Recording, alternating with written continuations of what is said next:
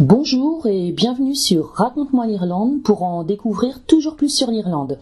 Avez-vous déjà entendu parler de la légende de la chaussée des géants? Cette légende est très populaire en Irlande et perdure depuis très longtemps. Cette légende irlandaise, c'est celle de deux géants, l'un en Irlande, l'autre en Écosse, qui auraient construit un passage entre les deux îles dans le but de s'affronter. La chaussée des géants est un site naturel qui existe vraiment et se situe en Irlande du Nord. Derrière ce lieu, il y a donc une légende, une légende irlandaise que j'ai revisitée et qui m'a inspiré un nouvel ouvrage jeunesse intitulé simplement La légende de la chaussée des géants. C'est un ouvrage que vous pouvez trouver sur Amazon, publié sous Raconte-moi l'Irlande. Et la manière dont je l'ai constitué, euh, il y a d'abord euh, effectivement donc la légende euh, écrite par mes soins, dont je vais vous conter un extrait d'ici peu. Et puis en deuxième partie, c'est un reportage photo avec les photos que j'ai prises moi-même hein, sur le site de la Chaussée des Géants, un reportage ludique pour enfants qui explique vraiment le, lieu, ce site naturel. Et puis en troisième partie, je me suis amusée à proposer des activités autour du thème de la chaussée des géants, des activités originales.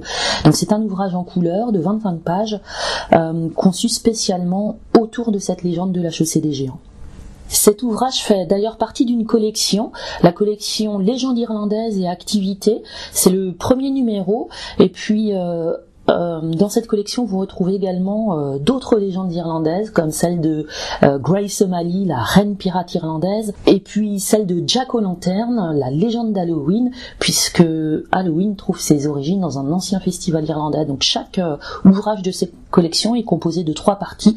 D'abord une histoire, une légende, et puis ensuite un reportage ludique agrémenté de photos, et en troisième partie des activités qui sont conçues spécialement autour du thème de la légende.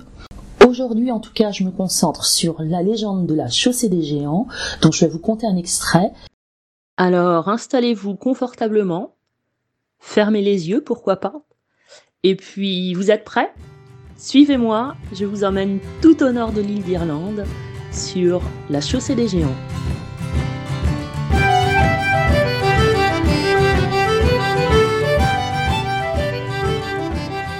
Était une fois, il y a très très très longtemps, à l'époque où la terre grondait et que les hommes vivaient au rythme des éléments, un géant du nom de Finn McCool qui vivait dans les vertes collines du comté d'Antrim, dans ce qui est aujourd'hui l'Irlande du Nord.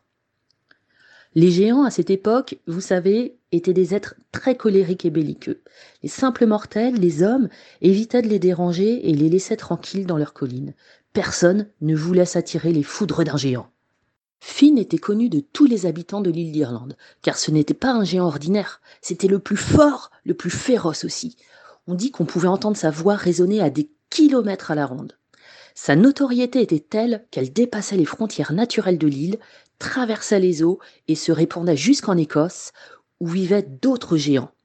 Le plus redoutable d'entre eux s'appelait Ben et vivait sur la côte écossaise la plus proche de l'île d'Irlande. Ben Donner n'aimait pas du tout qu'un géant de l'île d'en face lui fasse de l'ombre. Ça le mettait dans une colère folle. Un jour, vert de rage et de jalousie, il proclama Finn McCool, je te défie, et si je gagne, l'île d'Irlande sera mienne. Ayant eu vent de cette bravade, Finn se mit dans une colère noire descendit de ses montagnes en faisant trembler la terre sous ses souliers, se précipita sur la côte et se mit à lancer d'énormes rochers en direction de son rival qui se trouvait sur la côte écossaise. Rappelez-vous, Finn était un géant à la force incroyable et ces rochers n'étaient sans doute pour lui que l'équivalent de grosses pierres pour vous. Sa colère s'atténuant, il s'aperçut que les rochers qu'il avait lancés en direction de l'autre rive s'accumulaient et commençaient à former un passage dans la mer. Bien qu'il n'eût jamais vu le géant écossais de ses propres yeux, il décida donc de continuer ce qu'il avait entrepris et de former un pont entre l'Irlande et l'Écosse qui lui permettrait d'aller défier Ben Donner sans se fatiguer et en gardant les pieds bien au sec. Ben Donner, à qui l'on vint rapporter cela, entreprit lui aussi d'entamer la construction du passage de son côté afin d'affronter Finn au plus vite. Pour nous autres humains, à notre échelle de petits êtres, ces deux côtes peuvent paraître loin l'une de l'autre car elles sont séparées d'environ 20 km. Mais à pas de géant, cela ne représente rien du tout. Il fallut tout de même trois ou quatre jours à nos deux géants pour terminer le passage, et tout autant pour reprendre leurs forces, chacun de leur côté. Après un grand souper qui le conduisit vers une longue et reposante nuit de sommeil, Finn McCool se leva au petit matin, embrassa sa femme et lui promit de revenir très vite avec le kilt du géant écossais en guise de trophée. Voilà, c'est tout pour aujourd'hui. C'était un extrait que vous pouvez retrouver en intégralité, je vous le rappelle, dans l'ouvrage intitulé La légende de la chaussée des géants, publié par Raconte-moi de l'Irlande. Quant à moi, je vous retrouve dans un prochain podcast pour en découvrir toujours plus sur l'Irlande.